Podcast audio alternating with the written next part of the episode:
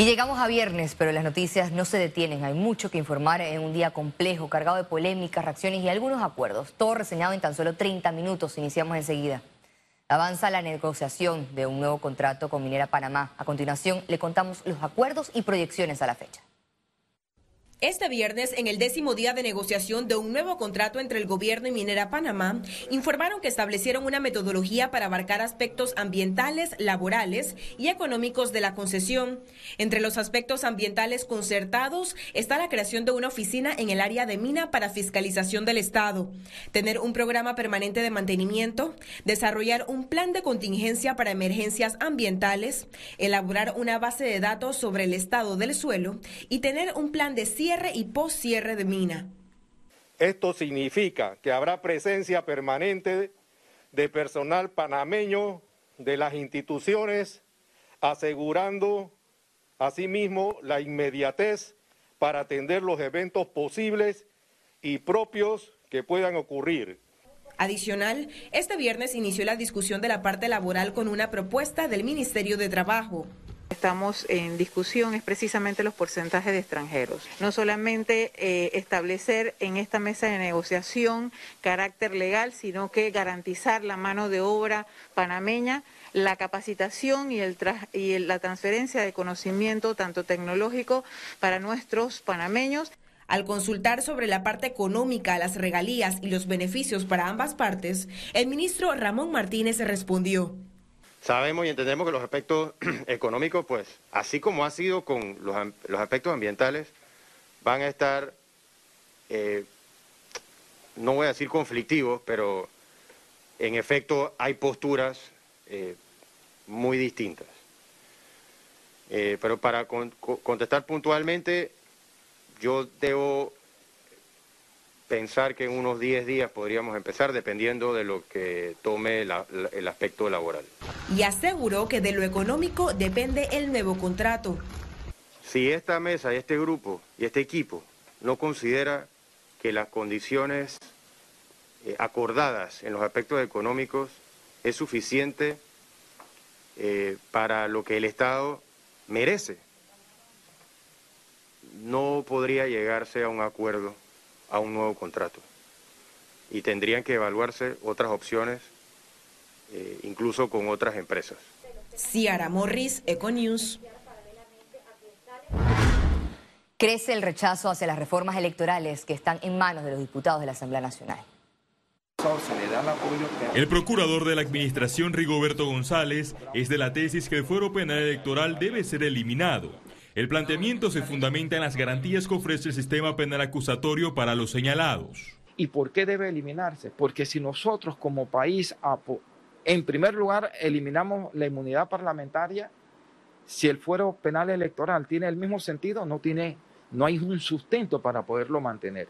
El Código Electoral, en su artículo 258, consagra el polémico fuero para proteger a los actores de medidas laborales, administrativas o judiciales, mientras que el artículo 259 califica el fuero penal electoral como una garantía procesal para los presidentes, vicepresidentes, secretarios y subsecretarios de los partidos legalmente constituidos, candidatos y funcionarios electorales para que no puedan ser detenidos, arrestados o procesados y tengo una opinión eh, eh, muy contraria a la figura del fuero electoral. Creo que es una patente de curso, creo que es un encubrimiento, creo que por muchas cosas malas y no le veo nada bueno. El Consejo Nacional de Periodismo, el Fórum de Periodistas por las Libertades de Expresión e Información, la Asociación Panameña de Radiodifusión y la Asociación de Periodistas de Chiriquí expresaron su decepción por las reformas alejadas de un debate ecuánime y participativo. Luego de la iniciativa que busca cercenar la libertad de expresión comparándola con la propaganda política. Padecen eh, del sentido común. Y me explico. Pretender ahora eh, eh, incursionar en la posibilidad de interferir en la línea editorial de los medios me parece otra apuesta a la confrontación en un momento que el país necesita tranquilidad. Las reformas electorales están previstas que sean aprobadas en este periodo legislativo. Para el próximo martes, los magistrados del Tribunal Electoral se reunirán con el presidente de la Asamblea Nacional, Cristiano Adames. Por otro lado, la Comisión de Gobierno confirmó que reanudará el tercer bloque el miércoles 15 de septiembre. Félix Antonio Chávez, Segonius. como válida la primera inscripción. La sociedad civil criticó actual de los diputados de la Asamblea Nacional sobre las modificaciones al Código Electoral. Es una medida perversa en materia de política electoral que no va más que en, favor de los partidos, de los partidos grandes. Nosotros vivimos una partidocracia, no estamos viviendo una democracia plena, la democracia en Panamá es demasiado débil, está en manos de los partidos y cada día se hace más fuerte y eso excluye la participación de aquellos que no tienen oportunidad en estos partidos, porque en estos partidos, señores, usted no puede prosperar a menos que vaya a entregarse al clientelismo en primaria y tales cosas estos partidos que han acabado con, su propia integridad como organización. Entonces, este, este tema del, del, cociente, del medio cociente, eso hay que acabar, porque no es representativo de la voluntad popular. El arzobispo de Panamá, José Domingo Ulloa, indicó que las reformas electorales impulsadas por los diputados de la Asamblea Nacional buscan provecho personal y partidista. Me ha dado un sabor amargo. Eh, eh, y un sabor amargo porque yo creo que el gran problema es que eh, no podemos generalizar, pero eh, también eh, se ve que, que esas reformas van encaminadas a, a, buscar, son provechos como personales y partidistas, y se olvida lo principal de lo, del ejercicio de nuestra asamblea, que siempre es buscar leyes para el bien común. Cambiemos de tema. El presidente Laurentino Cortizo anunció los circuitos en los que se realizarán barridos de vacunación contra COVID-19 de los 12 años la próxima semana. Se entra a la comarca Nove Buglé, al circuito 12-1 de los tres circuitos que tiene la comarca Nueve Buglé, la próxima semana entramos al 12-1, barrido de los 12 años. También está el circuito 2-1, el circuito 4-1, David, circuito 6-2 y 6-3 en Herrera, circuito 8-2, 8-3, Capira Chame San Carlos, circuito 8-7 circuito 88, circuito 92, circuito 94. La positividad de pruebas COVID-19 nuevamente descendió por debajo de 5%. Veamos en detalle las cifras del MINSA. 461.590 casos acumulados de COVID-19, 360 nuevos contagios, 323 pacientes se encuentran hospitalizados, 82 en cuidados intensivos, 241 en sala. Se reportan 449.198 recuperados clínicamente. Un total de 7.122 fallecidos, de los cuales uno se registraron en las últimas 24 horas. Total de vacunas aplicadas, 5.131.621 dosis. Las mesas temáticas del diálogo por la Caja de Seguro Social tienen hasta el 30 de septiembre para entregar las propuestas finales. Si las comisiones no terminan la labor asignada en la fecha fijada, tendrán tres días más para hacerlo, indicó Joaquín Villar, facilitador del diálogo. Será en la primera semana de octubre que la plenaria del diálogo se declarará en sesión permanente para trabajar por lo menos cuatro días a la semana y tendrán que elaborar, elaborar en un periodo de dos meses el borrador de reformas a la ley orgánica del Seguro Social. Economía.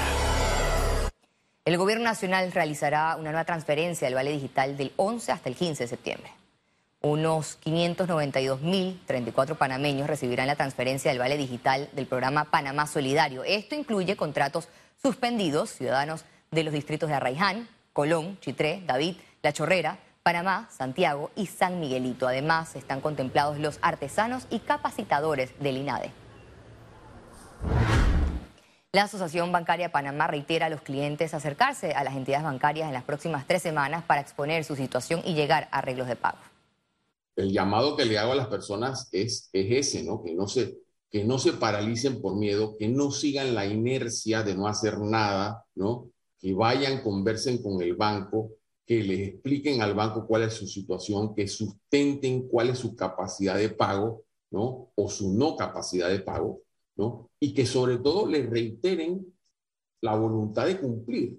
Yo creo que eh, los panameños siempre hemos tenido una cultura de pago buenísima, ¿no? Y tenemos en este momento que tratar de mantenerla. La amnistía tributaria venció el pasado 31 de agosto. La Dirección General de Impuestos reportó una recaudación exitosa por arriba de los 200 millones de dólares. Eh, preliminarmente tenemos en efectivo aproximadamente 176 millones de dólares y si llegamos a contabilizar los arreglos de pago que son hasta el 31 de diciembre, eh, un aproximado 210 millones de dólares. Les adelanto que vamos a seguir impulsando alivios para que los contribuyentes puedan beneficiarse y podamos juntos seguir avanzando en este importante reto que tenemos eh, durante la pandemia y Dios mediante post, la pandemia. El diputado independiente Gabriel Silva asegura que su proyecto de ley sobre el uso de criptomonedas no se impondrá de forma obligatoria. Que estamos proponiendo es que sea una opción. Si el ciudadano quiere seguir pagando con dólares y no tiene nada que ver con criptomonedas, totalmente se vale, no pasa absolutamente nada. Pero si un ciudadano quiere utilizar la criptomoneda y quiere ir a pagarlo y la tienda quiere recibir ese pago en criptomonedas, ¿qué se puede hacer? Que hay una normativa que lo respalde y que eso le dé cierta seguridad y certeza jurídica a la transacción. O sea, esa es la diferencia más fundamental con El Salvador. Aquí no se está obligando a nadie a tener que usar criptomoneda, ni a vender, ni a recibir. Simplemente es la posibilidad. Y si una tienda y un consumidor quieren hacer una transacción por medio de criptomonedas, que se valga. Este viernes, la Cámara Panameña de Construcción recibió del SUNTRAC el pliego de peticiones para la Convención Colectiva 2022-2025. El sindicato llegó en caminata a la sede de la CAPAC con consignas para entregar el anteproyecto para iniciar negociaciones de la convención colectiva que regirá la industria de la construcción por los próximos cuatro años. Señalaron que 70% de las cláusulas permanecieron igual al documento vigente y los demás registran modificaciones. Entre los cambios solicitan aumento salarial.